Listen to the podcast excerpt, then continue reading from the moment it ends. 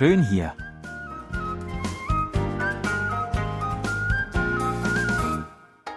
Ausflugstipps für Korea mit Jan Dirks.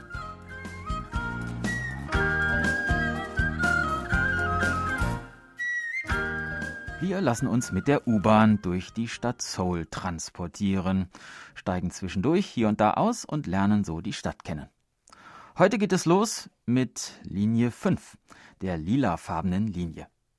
Erste Station Yoido. Ich verlasse jetzt das Studio und das KBS-Gebäude, bitte folgen Sie mir unauffällig, und schon befinden wir uns mitten im Park von Yoido. Ringsum ragen schwindelerregend hohe Bürotürme auf, zum Teil erst vor kurzem errichtet. Und wenn Yoido gewissermaßen als das Manhattan von Seoul gilt, wäre der Yoido Park wohl eine Art Central Park. Ursprünglich war dieser Ort ein riesiger Exerzierplatz mit einer Asphaltdecke, wo auch Militärflugzeuge starten und landen konnten.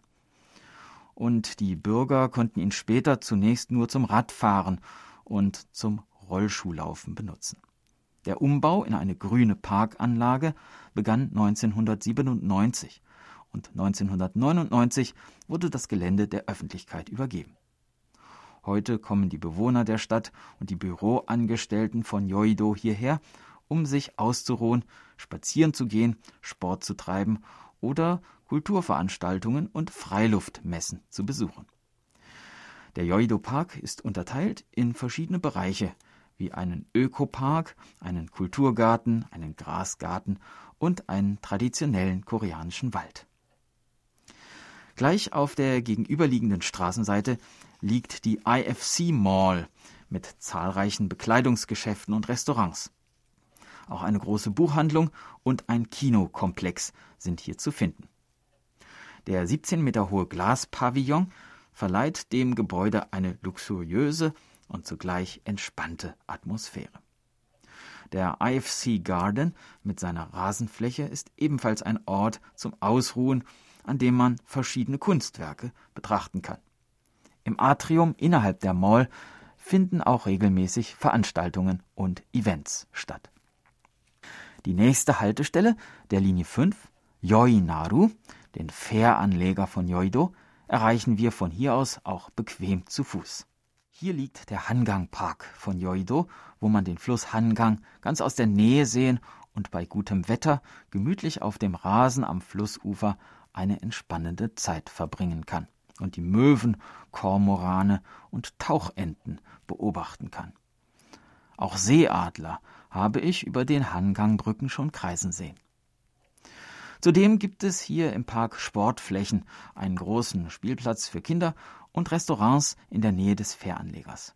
Auch Jetski und Wasserskifahrer haben hier ihr Domizil und die Ausflugsfähren, mit denen man auf dem Hangang herumschippern kann, legen auch zu Corona-Zeiten wie gewohnt vom Anleger ab. Ein weiteres Highlight ist der Blick auf den Fluss bei Sonnenuntergang, weshalb sich auch ein Besuch zur Abenddämmerung lohnt. Der Park veranstaltet außerdem das ganze Jahr über viele Festivals.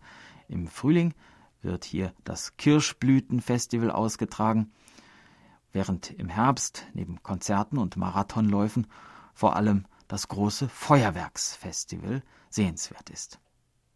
Laufen wir einfach noch ein Stückchen weiter am Flussufer entlang. Vor uns ragt ein gewaltiges Gebäude in den Himmel. Bis zum Bau des Lotte Towers in Gangnam das höchste in ganz Korea. Das Yuksam Square Building ist mit insgesamt 63 Stockwerken und 264 Metern Höhe eine der bekanntesten und beliebtesten Sehenswürdigkeiten der Stadt Seoul.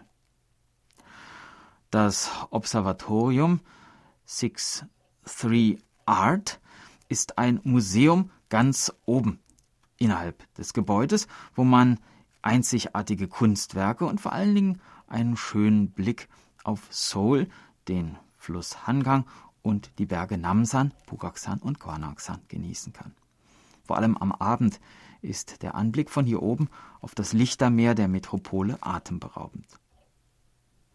Ebenfalls innerhalb des Gebäudes gelegen findet man das Aquarium Aqua Planet 63 und die Möglichkeit, verschiedene Meerestiere zu erleben. Das war unser Ausflugstipp für diese Woche. In der nächsten Woche wollen wir mit der Linie 5 weiterfahren und ich würde mich freuen, wenn Sie wieder mitkommen. Tschüss und bis dann, sagt Jan Dirks.